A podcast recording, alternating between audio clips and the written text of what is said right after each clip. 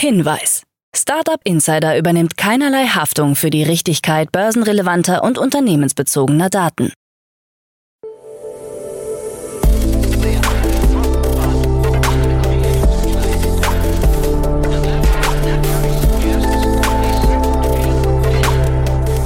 Startup Insider Daily. Morgen Update.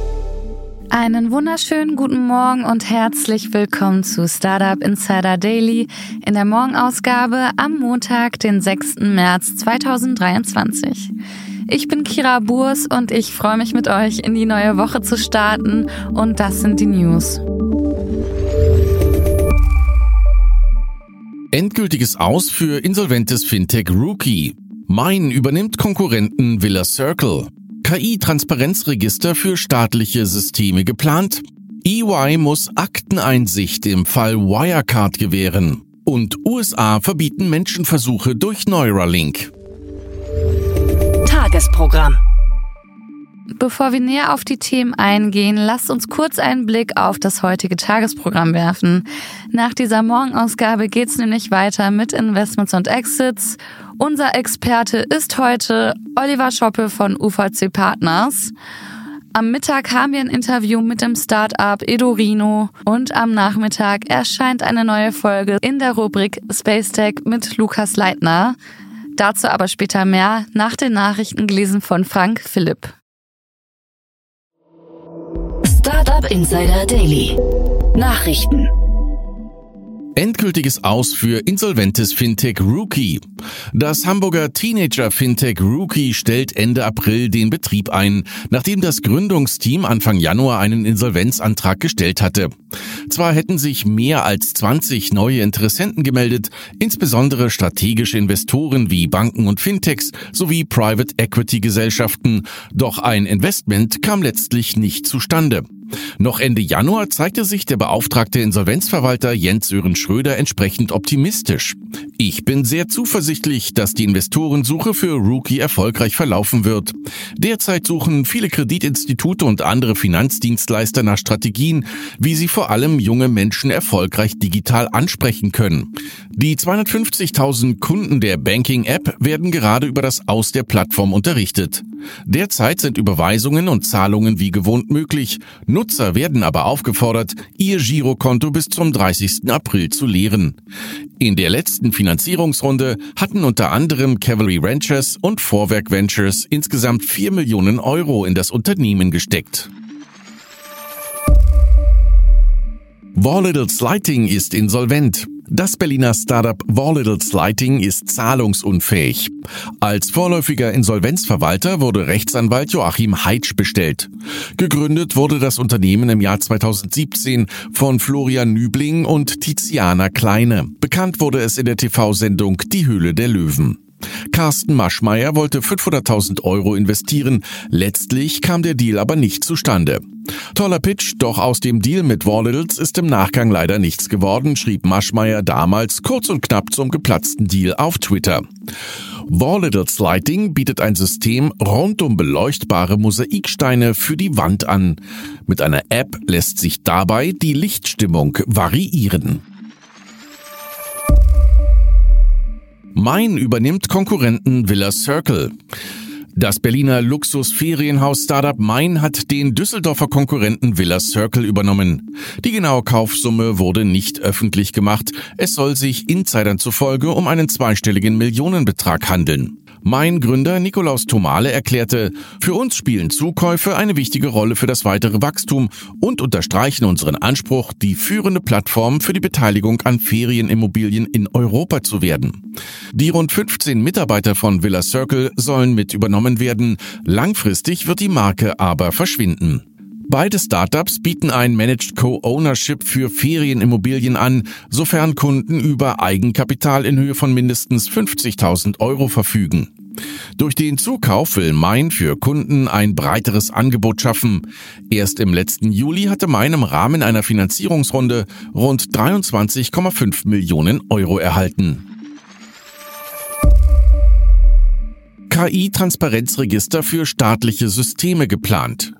Die Ampelkoalition möchte ein öffentliches Register für staatlich eingesetzte Systeme mit künstlicher Intelligenz einrichten. Die Grünen im Bundestag haben dazu mit dem IT-Beauftragten der Bundesregierung ein Konzeptpapier der Organisation Algorithm Watch erstellt. Ziel ist es, die in der öffentlichen Verwaltung zum Einsatz kommenden Systeme für Automated Decision Making mitsamt verwendeter Methoden abrufbar zu machen. Bürger sollen automatisierte Entscheidungen besser nachvollziehen können.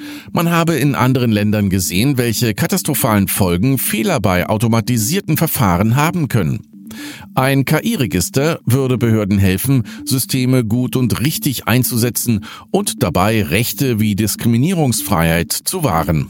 Bei automatischen Entscheidungssystemen brauche es Umsicht und Offenheit, um das nötige Vertrauen zu schaffen. EY muss Akteneinsicht im Fall Wirecard gewähren.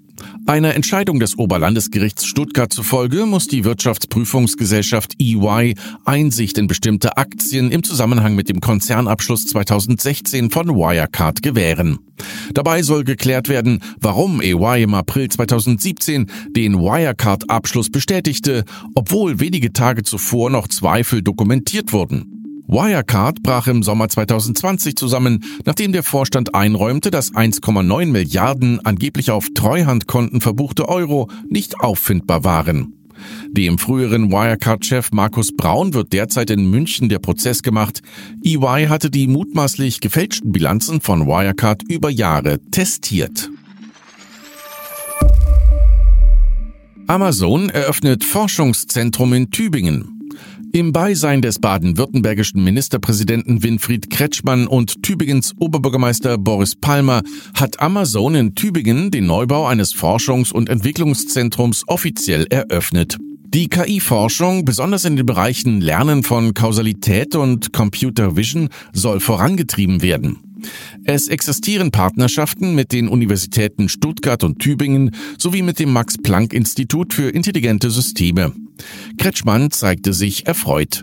Wenn einer der größten Digitalkonzerne der Welt sich in unserem Land engagiert, hier in seine Forschung investiert und vielfältige Beziehungen in die Region pflegt, dann ist das ein Kompliment an den Standort und ein Impuls für unsere Ansiedlungsstrategie. Der Tübinger Standort ist eines von vier Forschungs- und Entwicklungszentren von Amazon in Deutschland. Weitere Zentren sind in Aachen, Berlin und Dresden. Massenentlassung bei Comparis. Das größte Schweizer Online-Vergleichsportal Comparis wird sich von Mitarbeitern trennen. Wie viele Angestellte das Unternehmen verlassen müssen, wurde nicht kommuniziert. Derzeit beschäftigt die Comparis-Gruppe 175 Personen. Richard Eisler, der das Unternehmen 1996 gründete, kritisiert die eidgenössische Finanzmarktaufsicht FINMA, die im Juli 2022 ein Enforcement-Verfahren gegen das Portal eröffnete. Die Aufsicht sieht Comparis als Versicherungsvermittler und hat dem Unternehmen gedroht, erzielte Gewinne aus dem Versicherungsgeschäft ab dem Jahr 2015 einzuziehen. Daher sehe man sich gezwungen, Rückstellungen in Millionenhöhe zu bilden, auch wenn die hauseigenen Anwälte das Risiko einer Einziehung als gering einschätzten. Eine Registrierungspflicht sei laut Eisler das Ende unseres Geschäftsmodells. USA verbieten Menschenversuche durch Neuralink. Dem Unternehmen Neuralink von Elon Musk ist es vorerst untersagt worden, mit ersten Tests an Menschen zu starten. Die Food and Drug Administration befürchtet im Zusammenhang mit der Lithiumbatterie in Gehirnimplantaten von Neuralink, dass feine Drähte in andere Hirnregionen gelangen könnten. Es sei zudem unklar, ob und wie das Gerät ohne Schäden anzurichten wieder aus Körpern entfernt werden kann. Für die Zulassung von klinischen Studien mit dem Chip hatte das Unternehmen bereits Anfang vergangenen Jahres einen Antrag gestellt. Elon Musk gibt sich trotz des aktuellen Verbots zuversichtlich und glaubt weiterhin, die Zulassung schon in diesem Frühjahr zu erhalten.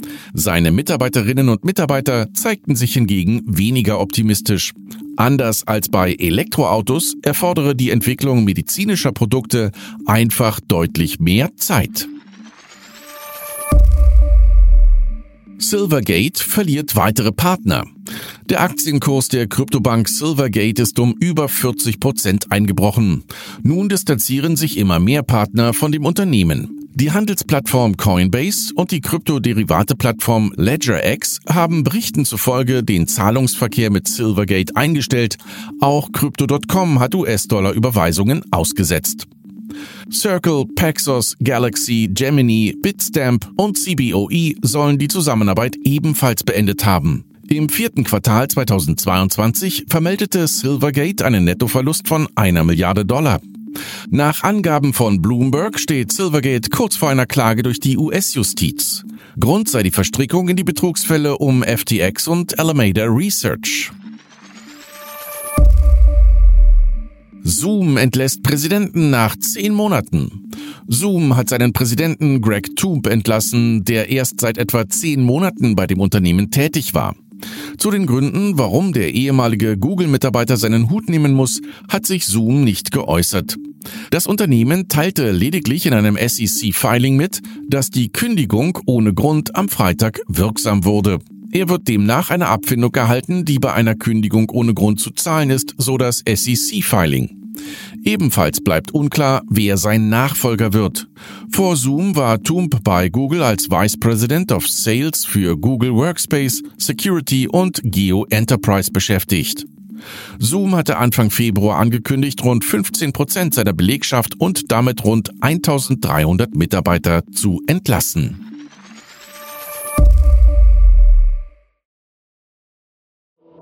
Startup Insider Daily. Kurznachrichten. Die deutsche Infineon Technologies AG will den kanadischen Halbleiterzulieferer GAN Systems für eine Summe von 830 Millionen Dollar übernehmen. Das Unternehmen mit Hauptsitz in Ottawa hat rund 200 Beschäftigte und entwickelt Leistungsumwandlungshalbleiter für die Stromumwandlung in E-Autos und für die Solar- und Windenergie. Ein britisches Forschungsteam hat in einer Studie mit 15 Frauen eine Methode zur schmerzfreien und nicht invasiven Diagnose von Brustkrebs anhand von Fingerabdrücken entwickelt. Sie analysierten dabei den Schweiß auf den Fingerabdrücken mittels eines Maldi-Spektrometers und trainierten maschinelle Lernmethoden mit den Proben. Die Methode war zu 97,8 Prozent genau und erkannte alle Proben von Patientinnen mit früherem und metastasiertem Brustkrebs korrekt. Forscher an der Universität in Osaka haben den Text-Bild-Generator Stable Diffusion verwendet, um menschliche Gedanken zu lesen. Das Deep Learning System wurde eingesetzt, um visuelle Bilder aus Gehirnaktivitäten mit hoher semantischer Genauigkeit zu rekonstruieren. Die Ergebnisse seien vielversprechend und könnten zu einem besseren Verständnis der menschlichen Gehirnaktivitäten führen, so die Forscher. Apple hat einen ChatGPT-betriebenen E-Mail-App namens Bluemail aus dem App Store verbannt. Als Begründung gab Apple an, dass die App Inhalte für ein junges Publikum nicht richtig filtern kann. Sprachmodelle wie ChatGPT stehen generell in der Kritik, Fehlinformationen generieren und verbreiten zu können. Daher hat Apple auf generative KI-gestützte Apps eine Altersbeschränkung von 17 Jahren verfügt. Ein Medienunternehmen aus Cleveland, Ohio hat eine KI-Software namens Radio GPT veröffentlicht, die auf der GPT-3-Technologie basiert. Die Software durchsucht Social-Media-Kanäle, um die besten Postings auszuwählen, erstellt automatisierte Scripts für Radiomoderationen und kann sogar eine künstliche Stimme erzeugen, die diese dann vorträgt. Dem ersten vollautomatisierten Radiokanal ohne menschliche Unterstützung steht wohl nicht mehr viel im Weg. Und das waren die Startup Insider Daily Nachrichten für Montag, den 6. März 2023. Startup Insider Daily Nachrichten. Die tägliche Auswahl an Neuigkeiten aus der Technologie- und Startup-Szene. Das waren die Nachrichten des Tages, moderiert von Frank. Vielen Dank und jetzt zu unserem Tagesprogramm für heute. In der nächsten Folge kommt, wie angekündigt, die Rubrik Investments und Exits. Dort begrüßen wir heute Oliver Schoppe, Principal bei UVC Partners. Oliver hat heute seine Premiere als Experte bei Investments und Exits. Und in dieser Ausgabe wird über zwei spannende Finanzierungsrunden in der Tech-Branche gesprochen. Das Londoner Startup Ramp erhält 4,7 Millionen Euro, um Unternehmen dabei zu unterstützen, mit Hilfe von kohortenbasierten Prognosen das Kundenverhalten und das Wachstum vorherzusagen. Das zweite Startup ist ein Legal Tech aus Belgien. Es hat in einer Series A 6,5 Millionen Euro eingesammelt, um mit Hilfe von KI die Vertragserstellung für Rechtsteams zu optimieren und die Branche ins digitale Zeitalter zu führen. Spannende Analysen zu den beiden Themen gleich in der Folge. In der Mittagsfolge sprechen wir mit Irene Klemm, Co-Founder von Edorino. Die hybride Lern-App bietet Kindern mit haptischen Spielfiguren und einem ergonomischen Eingabestift einen sicheren Einstieg in das digitale Lernen. Das EdTech hat in einer Series A nun stolze 10,5 Millionen Euro eingesammelt. Um 13 Uhr erfahrt ihr mehr dazu. Und in unserer Nachmittagsfolge geht's weiter mit der Rubrik Space Tech. Lukas Leitner, Deep Tech Investor bei Lakestar und Jan tauchen heute wieder in die unendlichen Welten des Weltraums ein. Die beiden werfen einen Blick drauf, welche Bereiche unserer Gesellschaft bereits von Satellitentechnologie abhängen und welche neuen spannenden Anwendungsbereiche es gibt. Außerdem diskutieren sie, warum Satelliten gegenüber Flugzeugen und Drohnen so viele Vorteile haben und dennoch so wenig darüber bekannt ist. Mehr dazu um 16 Uhr. Ja, das war's auch schon von mir, Kira Burs. Ich wünsche euch einen wunderschönen Start in die Woche. Wir hören uns bald wieder. Macht's gut.